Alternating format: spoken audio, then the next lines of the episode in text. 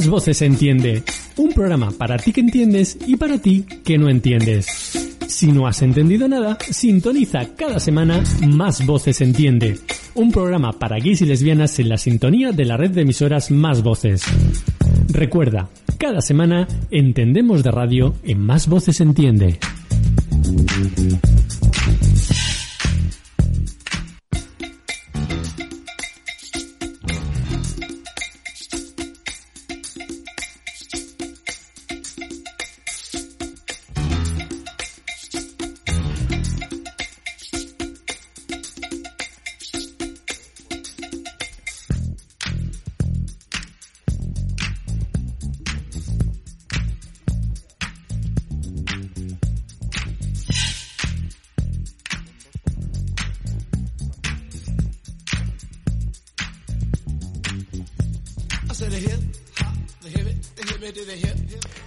Muy buenas, saludos eh, cordiales. Aquí arranca, empieza Más Voces Entiende, el programa de actualidad, de temática, de noticias y de todo lo que pueda ser interesante. Eh, bueno, pues relacionado con el mundo de gays, lesbianas, bisexuales y transexuales, colectivo LGTBI.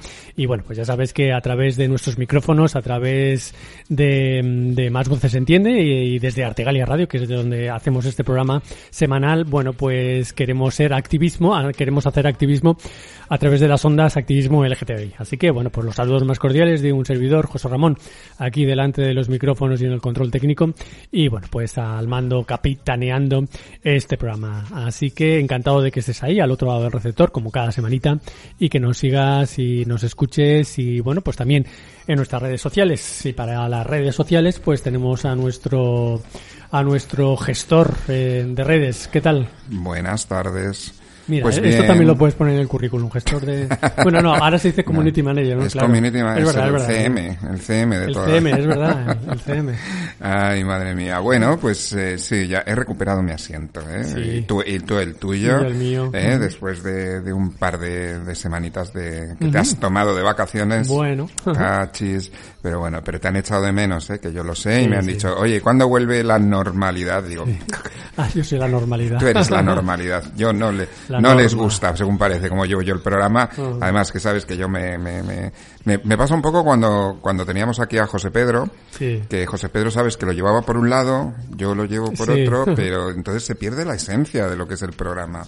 En fin, bueno, pues ya sabéis que para eso también, para que nos digáis qué os parece, que nos mandéis vuestras noticias, vuestros mensajes, pues están las redes sociales, Alicante Entiende LGTBI, nuestro Facebook, Alicante Entiende nuestro Twitter, eh, estamos eh, en artegalia.net, a través de iVoox, eh, tenéis todos los postcat, como dice José Pedro, y eh, estamos en Player FM también. ¿eh? Y más luego todas esas reemisiones y todas esas emisoras que nos eh, emiten el programa, sea a través de España o incluso fuera de Fuera de ella. España, sí. Así que nada, nosotros encantadísimos. Bueno, pues eso, hecha las presentaciones, los saludos y como siempre los besitos y los abrazos.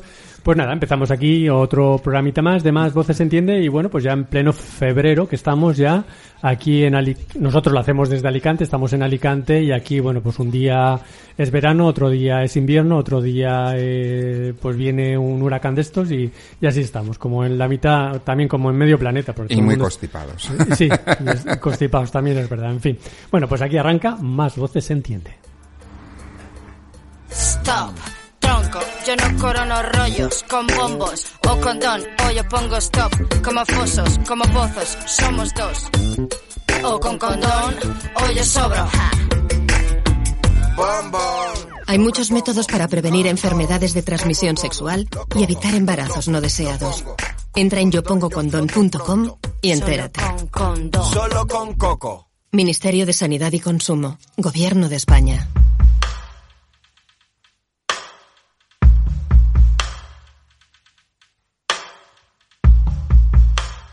Venga, empezamos como siempre con un poquito de música y bueno, pues temas que, que nos mandan y, nos comparten aquí en la emisora.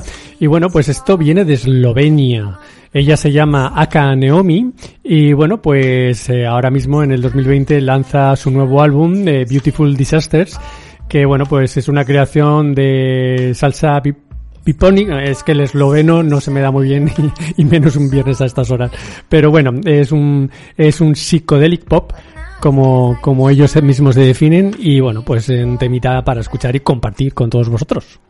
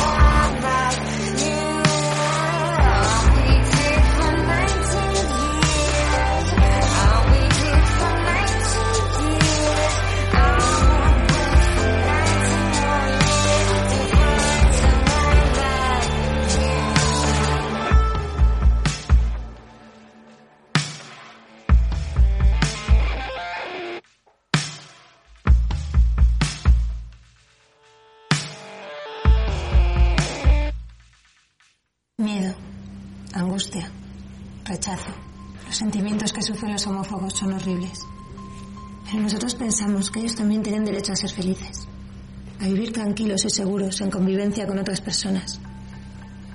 Cuando te encuentres con alguno, no lo discrimines, ayúdale. Ayudémosle a entender. Intolerantesanónimos.org, una iniciativa del Instituto de la Juventud, Ministerio de Trabajo y Asuntos Sociales.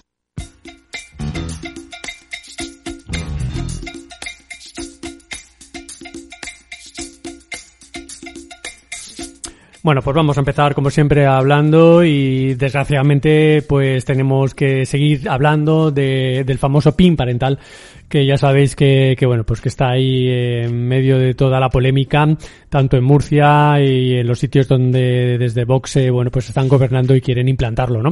De hecho eh, no solo Vox sino como sabéis también eh, el, la plataforma Hazte Oír, ¿no? Eh, vuelve a cargar en este caso eh, contra las charlas eh, en, en, contra las charlas no que se están o que se quieren dar en, en centros de, de, educación, centros escolares y bueno pues contra la LGTBI-fobia, ¿no? Con concentraciones convocadas frente a colegios y un servicio de WhatsApp que están poniendo en marcha bueno, pues para que se pueda un poco eh, eh, avisarles, ¿no? Se supone a hoy de, de, algún de cualquier incidente o algún, cualquier charla como como ellos lo califican, ¿no? La formación ultraconservadora fue expulsada por la policía local de las inmediaciones de un colegio de Leganés, en Madrid, donde pretendían asustar a los padres con informaciones erróneas sobre los contenidos de diversidad sexual y de género que pueden ser impartidos a sus hijos. La ultraderecha, crecida en el terreno político, como ya estamos viendo, redobla sus esfuerzos por trasladar su batalla ideológica a los centros escolares con el foco puesto en los menores. Si Vox hace su poder, eh, hace valer su poder nacional y autonómico para impedir sus exigencias a los gobiernos que se mantienen gracias a sus votos, eh, a las abstenciones en, sobre todo. Hazte que es la plataforma, como decimos, de, la extrema derecha, se encarga de caldear el ambiente en los centros educativos y en las redes sociales. Tras un inicio de curso en el que Hazte llevó a cabo un envío masivo, como todos sabéis, eh, de material homófobo y con ataques y mentiras sobre la diversidad sexual y de género, acompañado de formularios del mal llamado PIN parental dirigido a centros educativos y AMPAs, ahora la estrategia de esta asociación se traslada a la calle y a las redes sociales. En una agenda perfectamente orquestada, Hazte Oír publicita sus ataques a la libertad de cátedra de los centros escolares en medios eh, impresos conservadores, exigiendo que los padres puedan vetar que sus hijos participen en actividades educativas de los mismos y poniendo a su disposición un servicio de WhatsApp para asesorar contra los que ellos eh, llaman el, el adoctrinamiento de, de género. Una batalla que también han comenzado a llevar a las puertas de los centros educativos. Este ha sido el caso, como decimos, de, de, esa concentración a las puertas del Colegio Público Miguel Hernández de Leganés. Un, un acto en el que los ultraconservadores pretendían montar una mesa y repartir entre los padres formularios para aplicar el veto parental. El acto, sin embargo, no fue permitido por la policía local, ya que la ordenanza municipal impide el reparto de publicidad en la vía pública sin una autorización previa que nunca recibieron de la formación ultra. Las siete personas que formaban la comitiva tuvieron que conformarse con exhibir carteles a favor del veto y repartir algún formulario aislado, ¿no? Un formulario que algunos padres rompieron frente a ellos y que de momento carece de legalidad alguna en la Comunidad de Madrid, ya que por el momento la medida eh, planteada en el acuerdo presupuestario entre PP, Ciudadanos y Vox en Andalucía eh, no se ha implementado todavía, como decimos, en, en Madrid, en la Comunidad de Madrid. El caso es que, bueno, pues eso, que que en las calles esta plataforma está bueno pues eh, poniendo un poco el punto de mira como todos sabéis ¿no? en esa polémica de, del pin parental y bueno pues intentando eh, promover la confrontación ¿no? y promover un poco la, la LGTBI-fobia como estamos viendo ¿no? y bueno pues teniendo como todos sabemos bueno pues a Vox ¿no? en, en, en los gobiernos ¿no? donde está gobernando o, o ayudando a gobernar y, y, bueno, pues así está eh, un poquito la, la situación. En fin. Bueno, el caso es que, que, la homofobia está ahí y es algo que tenemos que seguir combatiendo, luchando, en fin, un poco eh, trabajando en esa línea. Y bueno, pues mmm, aquí en Más Voces Entienden muchas veces hemos hablado, ¿no? De la situación del deporte en España y la situación un poco de, de bueno, pues los deportistas, ¿no? Eh, LGTBI, que bueno, pues que tienen que seguir dentro del armario, eh, sobre todo cuando hablamos de, de los clubes de fútbol y sobre todo los, los que están en primera categoría, ¿no? El caso es que los futbolistas gays eh, siguen estando presionados por sus clubes para que precisamente no, no salgan de, del armario. De hecho, a día de hoy, Liam Davis es el único jugador que se declara gay sin complejos, ¿no? Y que, bueno, pues que, que, que ha visto un poco la luz, ¿no? En ese sentido, ¿no? Y bueno, el tema es por qué la homosexualidad continúa siendo un tabú en el mundo de, del fútbol, ¿no? Parece que entre otros factores, bueno, pues los jugadores que están decididos a salir del armario reciben presiones por parte de los clubes para que aborten tal opción, ¿no? Este posiblemente sea uno de los factores por los que a día de hoy Liam Davis, como hemos dicho, que juega en la, en la National League eh, inglesa, es el único futbolista que se declara abiertamente gay, ¿no? Y según él mismo comenta, pues feliz, ¿no? Anima a aquellos compañeros que estén en su situación a que lo cuenten y se liberen de esa doble moral pública, ¿no? Más sin duda el jugador inglés es un gran afortunado que ha contado desde el principio con el apoyo de su equipo, ¿no? El Gameburg eh, Trinity, donde jugaba cuando desveló su condición sexual con tan solo 23 años, ¿no? Y también eh, se ha ganado el respeto de, la afición. Consciente de la dura situación que viven algunos de sus compañeros, lidera una campaña de la UEFA para que los jugadores salgan del armario sin miedo, ¿no? Pero aunque en su caso todo fue fácil, no resulta, no resultó igual para el malogrado Justin Fassanou, quien terminó por suicidarse, ¿no? Superando por todo lo, lo, acontecido, ¿no? La vida del futbolista cambió drásticamente tras ser el primer jugador en anunciar su homosexualidad en la portada del periódico The Sun en el año 90, ¿no? En 1990. A diferencia de Liam, Justin se enfrentó al rechazo total de sus compañeros de equipo, ¿no? Tuvo que escuchar burlas, insultos por parte de los aficionados y poco a poco dejó de recibir oferta de los clubes. Además, un adolescente le acusó de agresión sexual, un cúmulo de contratiempos que no logró superar y optó al final por, por quitarse la vida, ¿no? Estas son dos caras de la misma moneda, ¿no? Y bien lo explicó Griezmann durante una entrevista que concedió al diario El País en el año 2017, ¿no? El futbolista opinó que yo creo que en el fútbol no es habitual porque nos hacemos duros y fuertes, ¿no? Tenemos miedo a lo que puedan decir y eh, según él mismo afirmaba, yo no tengo nada en contra, respeto a todo el mundo, a lo que añadió como verdadera sinceridad que hay mucha gente mala en el fútbol y pueden tener miedo a ir a los estadios y que les insulten, ¿no? Yo creo que lo haría. Claro, es más fácil decirlo cuando no tienes que pasar por todo ello. O sea, el caso es que es un dilema quizá que al que se enfrentan muchos eh, personajes públicos, ¿no? De, la esfera pública, donde, bueno, pues el salir del armario no es quizá pues como cualquier ciudadano de a pie que, que bueno pues que, que, podemos salir del armario y nos afecta obviamente en nuestro entorno próximo, nuestro entorno familiar o de amistades y tal, pero poco más, ¿no? Pero un, una persona pública, ¿no? Que, que, que sale en los medios de comunicación, en las redes sociales y tal, pues desgraciadamente se tiene que enfrentar luego, pues bueno, pues quizá a los insultos, a las agresiones, a las amenazas de, de tanto descerebrado, ¿no? Como estábamos viendo antes, ¿no? Si hablamos de, de Azteoir o de Vox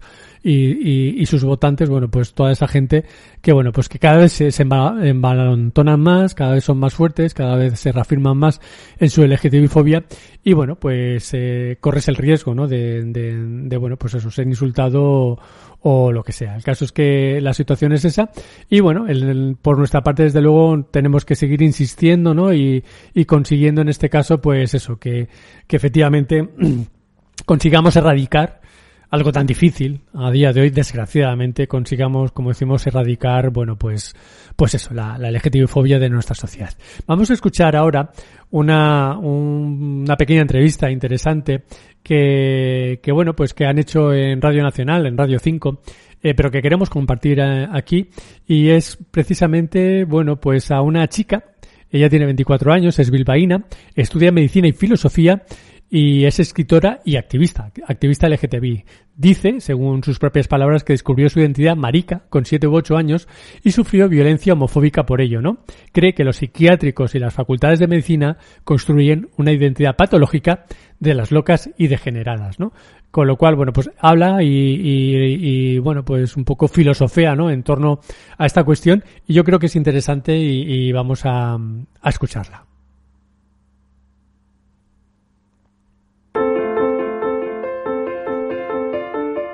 Mi gramo de locura. La llaman Santa, la Santa Marica, aunque escribe la C entre paréntesis por aquello del juego de palabras con Santa María. Es de Bilbao, tiene 24 años, estudia sexto de medicina y filosofía. Escribe en Pícara Magazine y sueña con ser investigadora. Santa dice que descubrió su identidad marica con 7 u 8 años, pero no le gusta la expresión salir del armario. Salir del armario hace referencia a la práctica sexual, ¿no? Eh, entendiéndola como heterosexual u homosexual. Y en mi caso, eh, previo a la, a la, orientación sexual vino la identidad de género. Eh, con esto que quiero decir, a que a mí me llevan llamando maricón desde que tengo uso de conciencia. Y de alguna forma el hecho de que yo acabara siendo homosexual fue de alguna forma esa confirmación a, a esa identidad marica que me fue adscrita, pues ya te digo, desde los 7, 8 años. Eh, entonces, bueno, me parece importante diferenciar esas dos porque no todas las maricas son homosexuales y no todos los homosexuales han sido maricones. Santa necesitó ayuda en la adolescencia, pero dice que en la sanidad pública no encontró más que psiquiatras que le ofrecían psicofármacos. Con 16 años recurrió a la psicoterapia en una consulta privada. Sostiene que la revolución loca está a punto de llegar. Ahora mismo estamos viviendo la revolución feminista y mis amigas eh, me suelen decir que estoy loca cuando digo que la siguiente revolución que viviremos será la revolución loca. Porque es un colectivo que no ha tenido agencia, jamás. Y empieza a tenerla ahora. Y, y realmente, además, el, loco es la mayor crítica que se le puede hacer a una sociedad racionalista que presupone esa, esa idea de, razón común y transversal a todos los seres humanos. Porque basta con la existencia del loco para hacernos ver que esa cosa que llamamos sentido común, que unifica la realidad, no existe. Santa está haciendo su trabajo de fin de grado sobre las contenciones mecánicas. STFG parte de una pregunta. ¿Por qué no existe una única expresión para definir el hecho de atar a un paciente a la cama? Cree Santa que si se habla de contenciones, sujeciones, restricciones o medidas coercitivas es porque no son una práctica clínica, sino disciplinaria. Mi trabajo de fin de grado es una revisión sobre la producción de la identidad y del sujeto a través de la sujeción, porque la sujeción mecánica se entiende dentro de la psiquiatría como un proceso, digamos, de reducción de daños y excepcional que se da pues en, individuos agitados que pueden hacerse daño o hacer daño a terceros. Y, y mi tesis es que no lo es. Mi tesis es que la sujeción mecánica, atar a un paciente a una cama, es la materialización de diferentes procesos de sujeción que se dan de manera transversal a toda la identidad del, sujeto psiquiatrizado que son sujeciones farmacológicas, pero también sujeciones sociales, epistemológicas. Con solo 24 años, Santa lleva casi dos décadas soportando la discriminación social que aún padecen quienes, como ella, rompen con las normas de género. Incluso ha sufrido la violencia por ser distinta. Me enfrenté contra la heteronorma, ¿no? Que, busca que las relaciones sexuales sean eh, productivas y reproductivas, es decir, que generen más individuos. Eh, las mías no iban a serlo, son inherentemente estériles. Eh, y bueno, por otro lado, me, me, enfrenté al, a la cis norma, es decir, em, la norma social que plantea que los cuerpos tienen que ser eh, cis normativos, tienen que adherirse em, al sistema cis que plantea que existen solo dos identidades eh, válidas, las hegemónicas, que sería el hombre masculino y la mujer femenina.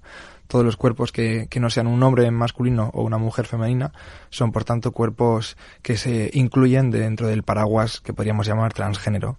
Y, yo soy una persona, bueno, pues que, que dejo a mi identidad fluir y algunas veces me presento con eh, bueno, por ejemplo, con, con ropa que nos asocia a mi género o con ademanes o, formas de funcionar que nos asocian a la masculinidad y por ende pues la sociedad eh, en la calle me, me señala y, puedo ser víctima de violencias. Santa participó en Bilbao en unas jornadas colaborativas de atención primaria organizadas por OSATSEN, la Sociedad Vasca de Medicina Familiar y Comunitaria. Defendió allí una ponencia titulada Degeneradas, reflexiones en torno al género en la medicina. Santa cree que celebraciones como el Día del Orgullo Loco del mes de mayo irán arraigando cada vez más en nuestra sociedad. ¿Cuándo aparecerá un orgullo loco potente? Pues cuando la gente empieza a ser, consciente de que, de que la psiquiatría tiene que cambiar radicalmente y tiene que empezar a entender que existen y coexisten en esta sociedad diferentes formas de vivir la realidad y, que todas las formas son válidas y, que el sistema sanitario no tiene que buscar sujetarnos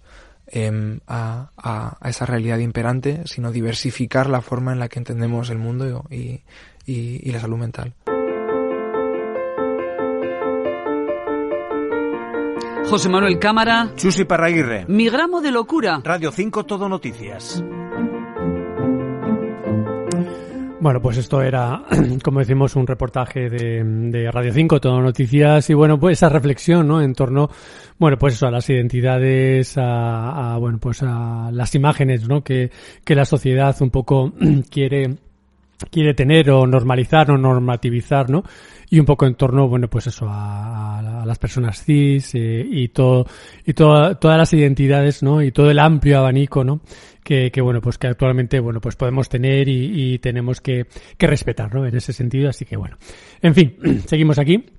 Disculpar que estamos, estoy un poquito acatarrado, pero bueno, cosas como decimos de, de, del tiempo. En fin, vamos con un poquito más de música y bueno, este tema que es un tema, bueno, pues especial. En el 2014 lo grabaron. Y aquí tenemos a Joan Manuel Serrat interpretando un temita que es Paraules de Amor. Además, bueno, pues eso, con, con, bueno, pues con un, con un piano muy bonito. Y bueno, pues eso, una versión que, que la queremos compartir.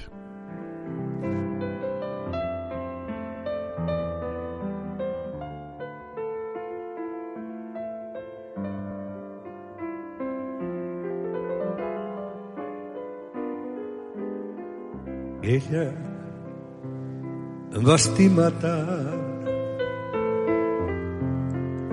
Jo me l'estimo encara. Plegats vam travessar una porta tancada. Ella, com us ho podré dir, era tot el meu món llavors. Quan en la llar cremava només paraules d'amor. Paraules d'amor senzilles i tendres no en sabíem més, teníem 15 anys, no havíem tingut massa temps per aprendre. Tot just despertàvem del son dels infants. En teníem prou amb tres frases fetes que havíem après d'antics comedians, d'històries d'amor, somnis de poetes. No en sabíem més,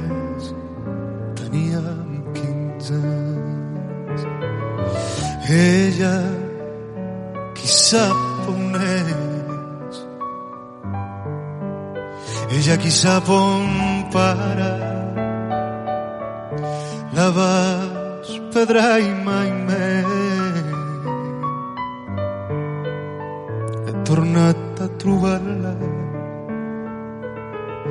però sovint em fer-se fos. Lluny m'arriba una cançó, velles notes, vells acords, velles paraules d'amor. Paraules d'amor senzilles i tendres. No en sabíem més, teníem 15 anys. No havíem tingut massa temps per aprendre. Tot just despertàvem del som dels infants. En teníem prou amb tres frases fetes que havíem après d'antics comedians d'històries històries d'amor. somnis de poetes, sabíem més. Teníem 15 Bueno, pues todo un pedazo de tema, Palabras de Amor, de Joan Manuel Serrat y la otra voz, que nos lo he dicho, pero es Pablo Alborán porque es inconfundible también este chico, que además con lo mono que es aquí y cantando en, en este caso en, en catalán, fíjate. Así que, bueno, pues eso, un, un temazo que queríamos compartir con, con todos vosotros. Y bueno, pues ahí está. En fin, seguimos con más cosas y nos vamos ahora, bueno, pues eh, a escuchar a a una entrevista que nos, nos hace eh, un compañero, eh, Juan Dresan, que, bueno, pues un compañero amigo de, de Más Voces Entiende, de Artegalia Radio, y que, bueno, pues que está en Madrid y de vez en cuando, bueno, pues también eh, colabora con nosotros como corresponsal a, a, a haciendo algunas entrevistas o mandándonos algún, algún reportaje. Y bueno, pues estuvo el otro día precisamente con Miguel Garena, que ahora luego también escucharemos algún temita de él, y bueno, pues estuvo charlando con él y bueno, pues haciéndole una, una entrevista, bueno, pues para contar un poquito también sobre su obra, so, sobre sus nuevos temas, y bueno, pues eh, queremos ahora también compartirlo con, con todos vosotros, así que bueno, pues eso, os de, vamos a escuchar, como decimos, esta entrevista de, de Miguel Garena.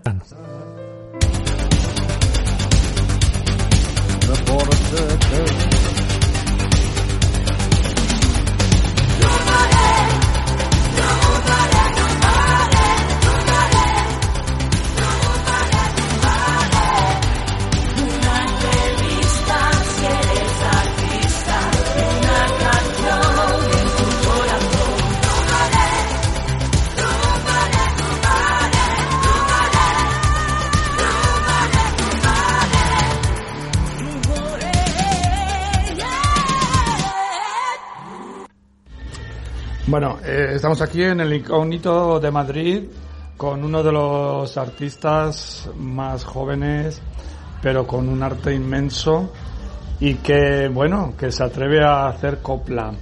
Eh, Miguel Garena, cuéntame. Bueno, pues aquí, aquí estoy por primera vez en Madrid. A ver qué tal sale la cosa. Que yo creo que bien. Por primera vez no. Bueno, por primera vez no. He venido de fiesta y a premios y cosas, A pero cantar a cantar nunca. Me han invitado, pero no. ¿Dónde estamos, Miguel? Bueno, estamos en Nuevo Incógnito, aquí en Madrid, en la calle Barbieri número 10. ¿Qué vas a cantar? ¿Qué nos vas a cantar? Bueno, pues ya sabes, tú sabes que estoy sacando mi, mi segundo disco y voy a cantar coplas, las coplas de siempre, las que yo llevaba en mi primer trabajo discográfico. Y ahora voy a cantar aquí también, además de las coplas de siempre, también voy a meter algunos de los temas de este segundo disco, que es algo más moderno. Tu especialidad es la copla, pero tú haces otras muchas cosillas más. Bueno, yo, tú sabes que yo saqué Quiérete, saqué otra vez, sigues conmigo, temas más modernitos, más electropop. Pero sí, yo diría que mi especialidad sí es la copla. Aunque yo esté sacando otros temas, otras cosas más modernas, hay que reinventarse porque ya sabes que la copla no, no vende como vendía. ¿Pero tú crees que la copla ha muerto o la copla está dormida y hay que resucitarla? Yo pienso que la copla la han matado, la copla no ha muerto, la copla los grandes productores han dejado que se pierda. ¿Por qué no les interesa? Han decidido abrirse a nivel mundial en el campo musical y han dejado lo nuestro de lado para coger algo que, que pueda vender más y que pueda exportarse a otros países, no solo España. Que lo Pero- veo mal, lo veo muy mal, que se deje... Pero puede ser tal vez porque eh, hay mucho admirador o mucho seguidor de la música eh, latina. Hay mucho admirador, mucho seguidor de la música latina y está bien, pero no nos debemos de olvidar de lo nuestro, de lo que es nuestro.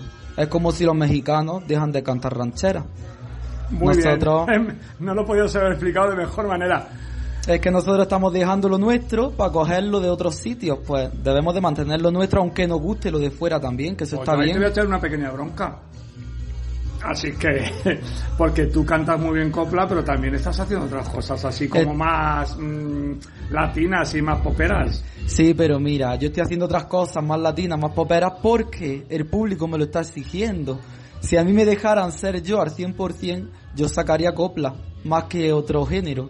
Que me gusta lo moderno también, y por eso sigo haciendo, yo sigo haciendo mi copla, pero también canto algo de moderno, eso no está, no está mal. Yo eso no lo veo mal, lo que veo mal es dejar lo nuestro para cantar lo, lo de fuera. Pero es que tú eres muy atrevido. Te voy a explicar por qué. Porque ¿cuántos años tienes? Yo tengo 23. 23 años. Ahora mismo eres el cantante más joven de copla en España. Quizás sí, quizás sí. Yo sé que en Andalucía hay aficionados, niños, que sí se dedican, pero lo que es de manera profesional, de salir fuera, quizás sea yo de los más jóvenes que hay. Es que yo conozco algunos y te doblan y te triplican la edad. o sea yo que- también conozco algunos. sí, no vamos a decir nombres, ¿no? Y que no, No, cantan tan bien como cantas tú, tengo que decirlo. O sea que, porque yo soy un admirador tuyo, Pues a los demás los he escuchado mucho, a ti también, y a mí me gusta mucho lo que haces de pop moderno y latino, pero me gusta más cuando cantas copla, tengo que decírtelo. Yo la copla, yo vengo de, de Andalucía, de Granada, y en Granada la zambra granadina, es que es nuestra, entonces mm, luego también canto rumba, canto bulería, y la verdad que es que es lo nuestro, es que es lo que yo, con lo que me he criado, entonces sí es verdad que canto lo moderno y me gusta y me sale, puedo cantarlo, pero es que la copla la he vivido, entonces quizás sea, sea Me eso, has dicho que cantas bulerías. bulería. ¿Te atreverías a cantarme así un poquito aquí en Petit Comité, un poquito a capela? Venga, te canto. Venga, a ver, prepara. Silencio, silencio de maestranza. Solo la Virgen Morena sabe lo que a mí me pasa. Que se lo lleve en el viento, que se lo lleve en el aire. Que se lo lleve el viento, que se lo lleve el aire, que yo me pierdo con mi morena por toda. ¡Eh! ¡Ole! Pero qué grande Miguelito. Una pinceladita. Nos están escuchando aquí mi marido y, y el tuyo. ¿Se puede decir? ¿Se puede decir? Sí. Sí, claro que sí. Y, y los veo que están con la boca abierta mirándonos. Están, vamos. Me imagino que cuando te escuchen en la radio te, se van a quedar flipados. Así que quiero que, bueno, a ver, yo otra preguntita nada más y ya terminamos. Ven. Eh, ¿Te compensa venir desde Granada a Madrid Acá, acá. a cantar a aquí? cantar. Bueno, pues mira, me compensa porque yo es algo que quería hacer y bueno, yo pedí un poco más. Tuve que pedir Vale. un poquito más para poder pagarme, tú sabes, los gastos de comer Es aquí, que es muy, de, es de muy los caro Madrid. y todo. Es muy caro Madrid. Es caro, hay que saber moverse por el- Madrid. Ya via- uno una vez que Viaje desde Granada. ¿Cómo has venido? ¿En coche? he venido en autobús. En autobús. Ay, Soy qué- muy pobre todavía. Chicos, a ver, darle trabajo a este muchacho que canta como Los Ángeles. A ver, Joven sí. y tiene una carrera por delante grandísima. Envíame un saludo para mm, mis compañeros de Radio 4G Benidorm. Bueno, pues a los compañeros de, de Radio 4G Venidor, un, un abrazo, un besito muy fuerte para todo el mundo y nada, que escucháis mucho la radio. Pues eso es lo que hacemos. ¿Me puedes hablar un pelín, un pelín del repertorio que nos vas a hacer hoy? Bueno, pues yo hoy voy a cantar coplas como Tengo Miedo, voy a cantar Amante de Abril y Mayo y además algunas baladas como es la reciente que ha sacado Carol G, que es Ocean, que es algo más modernito, y la mejor versión de mí, de Nati Natasha, que también son canciones más modernas, pero bueno, voy a mantener lo que te he dicho, las coplas de siempre. Muy bien. Pues Mucho paso doble para que la gente Mucho se paso lo pase doble, bien. pero mm, la gente va a bailar, porque tú sabes que aquí es gente madura, pero que bailan que no Ya. veas. Que ya me gustaría a mí ver a muchos jóvenes Que no tienen la bailando mitad como de- bailan estos señores. ¿eh? Ya, sí, la verdad que se ve la gente que Con está movimiento, ya lo verás, ya lo verás. con mucha Bueno, gana. Pues muchísimas gracias. A ha ti sido siempre. un placer. Te vamos a ver actuar ahora, a ver qué nos traes y te voy a criticar como... Luego hacemos la segunda, la segunda parte, ¿no? luego ya la de la crítica. No, yo sé que cantas muy bien, te llevo siguiendo desde hace tiempo, desde que Sí, te conocí en los premios Harpo y, y me gusta mucho lo que haces. Que Muchísimas gracias, de por- verdad. Y gracias por tu apoyo siempre, que hay que decirlo, que con la radio, con la televisión, siempre ha estado Rumores, rumores, rumores siempre está ahí. rumores, rumores siempre está ahí. Pues muchas gracias, Bombón. A ti. Que tengas buen, buena noche. Gracias. Me ha dado dos besos, sé que lo sepáis. Pues esta era un poco la entrevista de nuestro compañero Juan Dresan a este chico, a Miguel Garena. Y bueno, pues vamos a escucharlo cantar algo de, co- de coplilla, ¿no? Y este tema, La falsa moneda.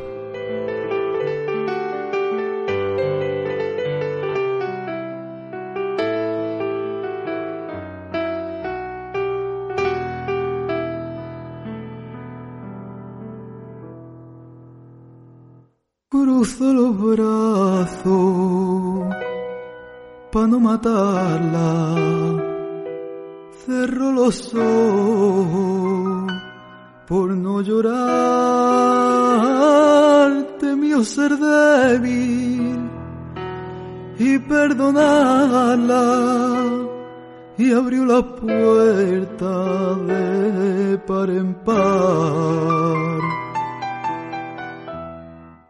Vete, mujer mala, vete de mi vera, ruea lo mismito que una maldición, que un dive permita que el gache que quiera pague tus quereles, tus quereles pague con mala traición. Gitana que tú serás como la falsa moneda. Y que de mano en mano va y ninguno se la queda y que de mano en mano va y ninguno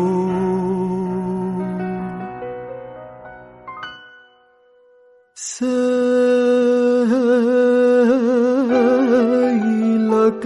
la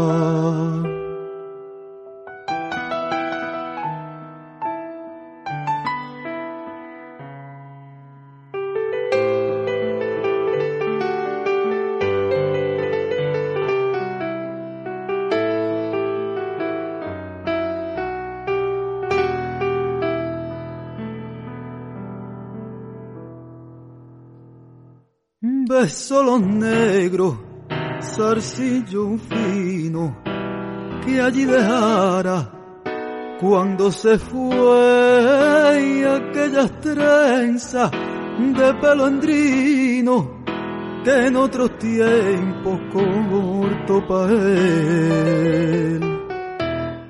Cuando se marchaba, no intento mirarla, ni lanzo un quejío, ni le dijo adiós en torno a la puerta y para no llamarla se clavó las uñas, se clavó las uñas en el corazón. Gitana que tú serás como la falsa moneda y que de mano en mano va y ninguno se la queda y que de mano en mano va y ninguno se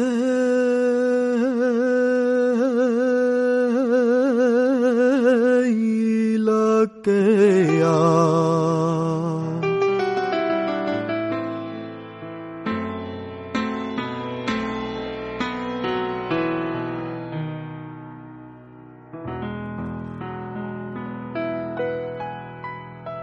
Bueno, pues nada, esta era la versión de Miguel Garena de este tema, ¿no? De este mítico tema de la falsa moneda.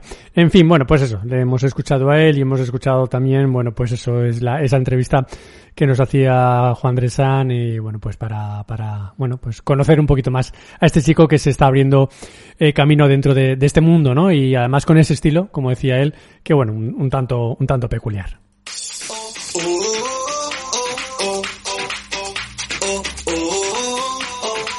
Artegalia Radio, la emisora de radio alicantina, cultural, comunitaria, social y musical. Sintoniza nuestra emisión en internet y nuestros programas en formato podcast. Artegalia Radio, la radio comunitaria y social de Alicante, en artegalia.net.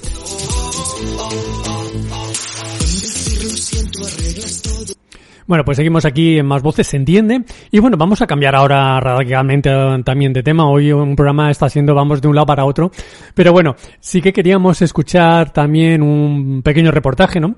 Eh, bueno, pues porque trata un tema que, que, bueno, pues que se está poniendo de moda, ¿no? Eh, y que, bueno, pues eh, es un tanto peligroso.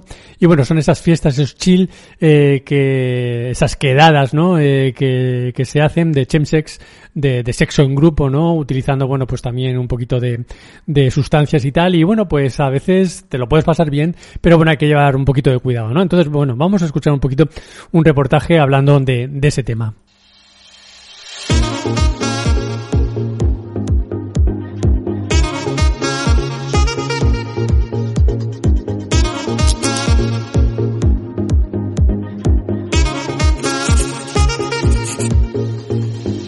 Muy, muy buenas, buenas, ¿qué tal? Yo soy Obiasca. Yo soy Chujota. Y hoy estamos aquí muy bien acompañados con Fran.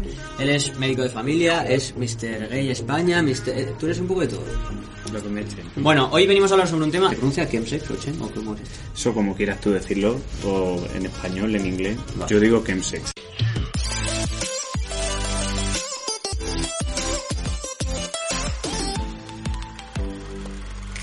Vamos a empezar aclarando a todo el mundo que nos está viendo y que no sabe lo que es, ¿qué es el chemsex? Pues el chemsex, por definición, sería el uso de droga en sesiones de sexo, que sobre todo hombres que tienen sexo con hombres. Cuando ves en Grindr un perfil que pone secciones, chill, warri chill, todo esto, esto es chemsex. Eso, colocón, vicio y todas estas cosas. Claro, las drogas es una cosa que lleva asistiendo toda la historia, que lo consume todo el mundo, sea heterosexual, sea homosexual, pero quizá en el mundo homosexual se asocia al mundo del sexo más que en el mundo heterosexual. Siempre se asocia las drogas al, al sexo, pero realmente este tipo de fenómeno en el que se queda explícitamente para tener una sesión de sexo que dure días, hombres con hombres y con drogas, realmente solamente en los gays. Mucha gente dice que es porque la ayuda a desinhibirse, porque en situación normal, si estuvieran sobrios, no serían capaces de hacer determinadas prácticas sexuales, que bajo los efectos de la droga sí lo pueden hacer. Eh, muchas de ellas pues te quitan el cansancio, te desinhiben, eh, te dan, pues eso, pierdes la noción del tiempo y puedes estar horas follando cuando en condiciones normales no. Eh, te quitan el dolor para determinadas prácticas sexuales. ¿Cuáles son las drogas más habituales que suele haber en este tipo de sesiones? Sí, bueno, realmente lo que se utiliza sobre todo es el tema de, de la tina, que es la metanfetamina, la mefedrona también, que es por el estilo, el éxtasis, el GHB, ¿qué más? GHB que es el chorris. El chorri. La ketamina también, que hemos hablado de ella, también la utilizan. El poppers también se utiliza mucho. El MDMA, que es el éxtasis. Bueno, un poco ahí... Hay una explicación, digamos, psicológica a esto y es porque mm, los homosexuales hemos sufrido en mayor o menor medida una represión desde toda nuestra vida, un miedo a tener un contacto físico con alguien o a mostrarte quizá más masculino de lo que en verdad eres mm, por miedo a lo que te pueda pasar y tal. Y como que estas sustancias ayudan a desinhibirse, ayudan a perder ese miedo a tener un contacto físico con otra persona, a dar cariño incluso. Está más asociado a este mundo porque quizá los heteros no tienen ese, ese miedo a tener contacto sexual con alguien, interiorizado. Sí, bueno, eso se dice mucho. Realmente sufrimos una discriminación desde, desde que nacemos y te das cuenta del tema de tu orientación sexual. Entonces, eso quieras o no, tienes ahí una reactividad, pues eso, a que tienes que descubrir tu orientación sexual, te tienes que aceptar a ti mismo porque te discriminan, todo lo ocultamos al principio y pasamos miedo. Y es verdad que mucha gente no gestiona eso también y necesitan, ya no nos vamos a las sesiones, sino necesita estar a lo mejor bajo los efectos del alcohol o para poder desinhibirse. Y en este caso ya no es que crea la propia droga, sino el hecho de hacer el chin sex es lo que crea adicción. Sí, el problema viene un poco en esto, ¿no? El tema es que llega un punto en que tu única manera de tener sexo es bajo los efectos de estas drogas. Es decir, no eres capaz de tener ninguna relación sexual sobrio. Ya muchas veces no son en grupo, incluso dos personas de repente en su casa pues se ponen hasta arriba y ya está. Eh, entonces, cuando luego tu círculo únicamente es eso, es cuando se convierte en un problema. Porque piensa que esta gente a lo mejor se tira, eh, salen el viernes por la noche, empalman con el chill de, de madrugada en casa de alguien que se van todos de grupo, se empiezan a drogar, pierden la noción del tiempo, empalman con el sábado, el domingo por la noche y el lunes tienen que ir a trabajar.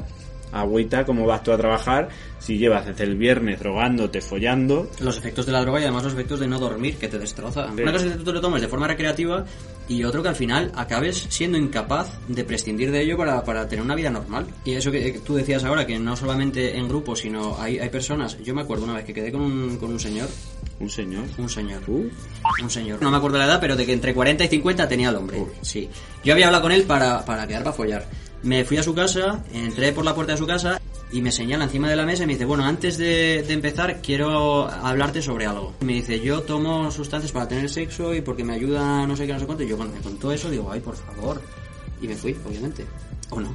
Ahí, eso. Una cosa es el consumo y otra es el abuso.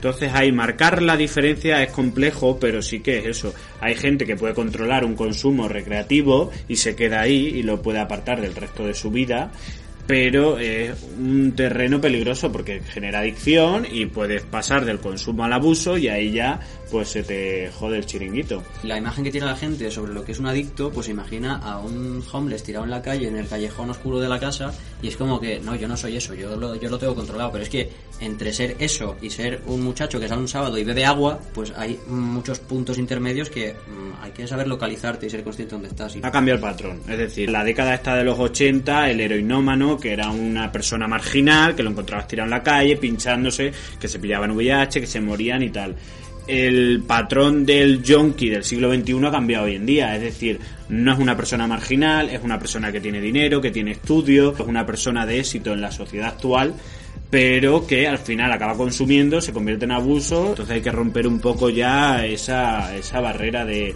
de asociar las drogas a ese heroinómano de la década de los 80. ¿Qué casos te han podido llegar a ti a la consulta o qué, qué es lo peor que te ha podido llegar a ti que diga, madre mía? A mí realmente, además de la consulta, también al tener, ser activo en redes sociales, también me llegan ¿Eres muchas... activo? Activo en redes sociales.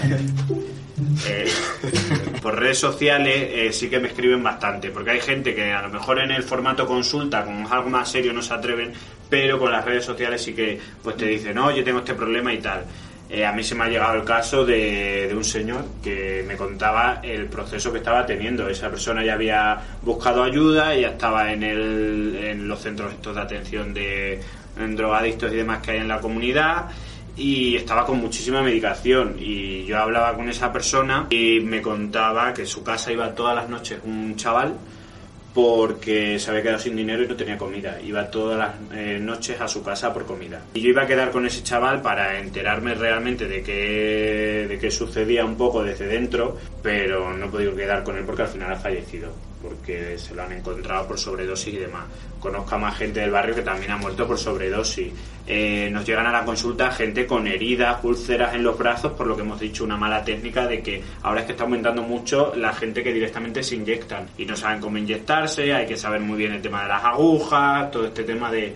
y se les infectan, no van al médico y al final van con unas heridas que claro, luego lo ves. A mí últimamente, en los últimos meses, he conocido mínimo nueve casos de gente que me dice, oye, se ha, mu- se ha muerto uno en un chill. se ha- Y es como, la gente tiene muy poca conciencia de la muerte. Eh, O sea, de la muerte real. Tiene poco miedo más está. bien a la muerte, ¿no? O sea, no, no- como, como que no le importa, lo único que le importa es ponerse Es que hay gente- no... Hay gente que, que, o sea, cada vez que un colega te habla de un chill, y siempre hay alguien que te habla de uno que dobló. Yo quiero saber, eh, cuando una persona dobla... dice ¿Doblar que qué es? doblar, Eh, exactamente qué es, qué es doblar. ¿Y, Claro. qué, ¿Y qué hay que hacer en ese caso? O sea, ¿tienes que llamar a una ambulancia inmediatamente o Sí, es sí. algo que ver. no, bueno, lo dejamos ahí y que ya se espabilará?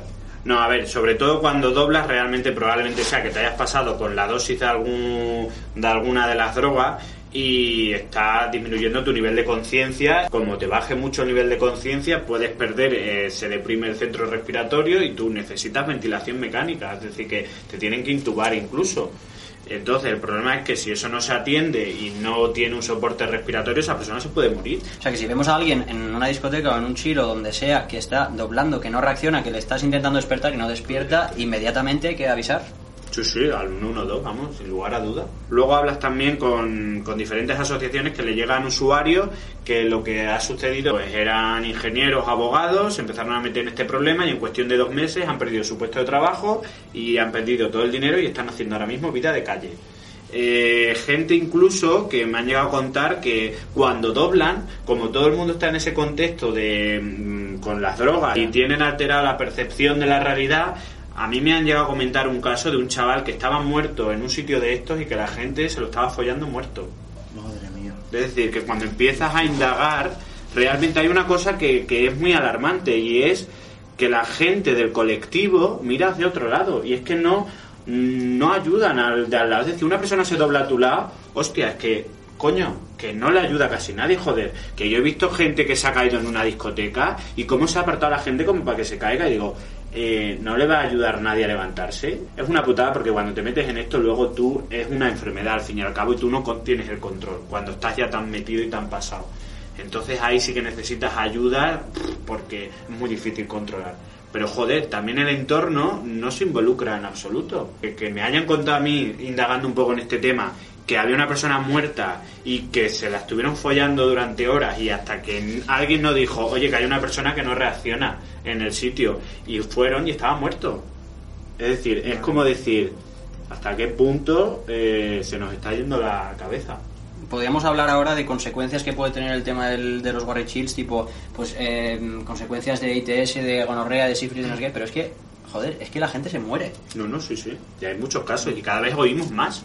Y, y, Y además- y lo tenemos a normalizar tanto de, de- de decir, hay uno que dobló y lo tienen ahí en la esquina. Y luego yo también creo que pasa una cosa que es que mm, como que no se le da tampoco mucha visibilidad a este tipo de casos. He oído a lo mejor en redes sociales o en algún periódico así, alguna publicación en internet, eh, he, he leído casos, pero después en las noticias yo no veo ningún caso de se ha muerto mm, alguien porque tuvo una sobredosis o porque estaba en un chin sex y, y le pasó esto.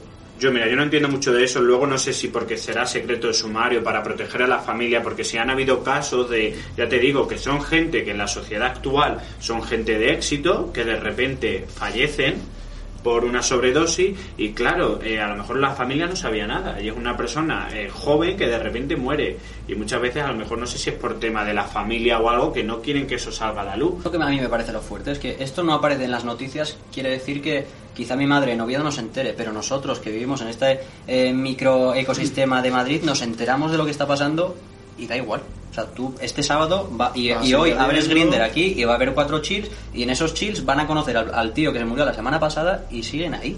O sea, que es que ¿cómo cojones conciencia es una persona que se le ha muerto a alguien que conoce y sigue sin importarle nada? Hay un problema real, en plan, esa gente tienes que buscar ayuda, tienes que alejarte, en plan, no sé, aléjate del grupo de amigos que tienes, eh, auséntate por un tiempo, dedícate a otra cosa, pero es que, es que es muy heavy, en plan, te puedes morir. Es que tú preguntabas antes que por qué esto estaba invisibilizado en noticias, en prensa y tal, y es que no solo es que esté invisibilizado en, prensa, sino que la gente que, que, que vive este ambiente invisibiliza los problemas que genera el propio ambiente. Tú ves a un señor caerse o a tu amigo, que no es amigo, que es un colega, le ves ahí tirado y no le ves, en plan, para lo obvias y sigues a lo tuyo, sigues metiéndote lo que te tengas que tomar y estás ignorando completamente que tienes a un tío ahí que quizá mañana parezca muerto. Y es que es así, es que quizá mañana parezca muerto, que luego la gente dirá las exageradas estas diciendo aquí, a ver, tío, hay puntos medios, no todo es blanco o negro, que tú te puedes sentir que estás controlando todo, que tú te tomas unas variedades de chorro y estás perfectamente, pero es que hay gente que, que, que, que, no puede controlarlo. Sí, esto sí, te da vergüenza en tu entorno, es lo que hemos dicho, que están tanto en las asociaciones así que sé yo, está Apoyo Positivo Imagina Más, sí que trabajan en eso aquí en Madrid. Luego también en Barcelona sé que está Stop Sida, que también haciendo esta campaña me han escrito gente de que han conseguido dejarlo el chemsex. Es decir, hay luz también y esperanza. Y sobre todo los centros de, de adicción a, a drogodependientes y demás también atienden estos casos y ya están formados y lo saben. Y eso puedes ir, buscas CAD en internet y te vienen ahí los CAD que tengas más cercanos, son públicos y vamos, puedes ir prácticamente sin cita allí para que te valoren y te ayuden. Y hay ya un equipo que te pueda ayudar. Si estás viendo este vídeo y crees que alguna de las cosas que hemos dicho te suceden, que has dejado de trabajar alguna vez por porque estabas de resaca o en una sesión, que tu entorno es exclusivamente eh, el chemsex y no tienes otras actividades de ocio, que crees que has perdido el control del consumo y que es superior a ti y que no eres capaz de controlarlo, o si eso, solamente puedes tener sexo bajo la, los efectos de esta sustancia, probablemente, vamos, tienes un problema y si lo quieres cortar, mejor que sea cuanto antes, porque cuando estés muy metido en eso, cada vez va a ser más complicado. Entonces, si estás a tiempo, no mires hacia otro lado, no le restes importancia y o ve a tu médico o habla con algún amigo, algún familiar o a las asociaciones que hemos dicho o a estos centros de, atención. Yo llevé esta pulsera eh, cuando empezó lo de Mr. Gay y me di cuenta que la gente preguntaba mucho y se daba visibilidad. Entonces quise venderlas para eh, donar eh, dinero a asociaciones y demás. Y eh, como había muerto tanta gente en nuestro entorno, digo, joder, digo, este tema vamos a darle sentido. Entonces hemos hecho una campaña que es Cuéntaselo a la Paca, en el que vamos a informar de todo lo que hemos hablado en el vídeo. Que es básicamente, pues, cuando se puede ver que no es consumo, sino que es un abuso y puede ser un problema. Y explicar los recursos que hemos dicho. Y el 19 de octubre vamos a estar en el gimnasio Greenfield, en la Avenida América 21, a las 2 de la mañana. Bueno, pues esto eran esos consejos en torno, bueno, pues a este tema que como vemos, eso, eh, son fiestas, es pasártelo bien, pero en el fondo al final, bueno, pues está ese grave riesgo, ¿no? De, de lo que te pueda pasar en torno a esas fiestas, como decimos, con, con, quimi- con sustancias químicas, en fin, con drogas, todo eso, en fin. Bueno, nos vamos ya.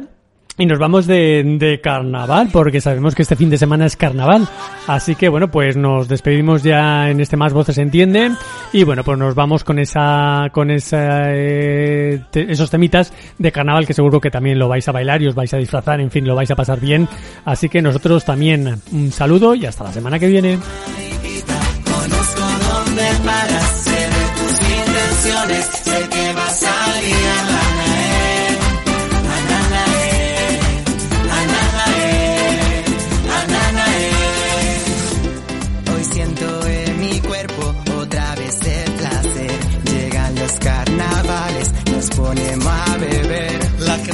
Baila y canta, otros al baño van. Como te estés meando, te temo el disfraz.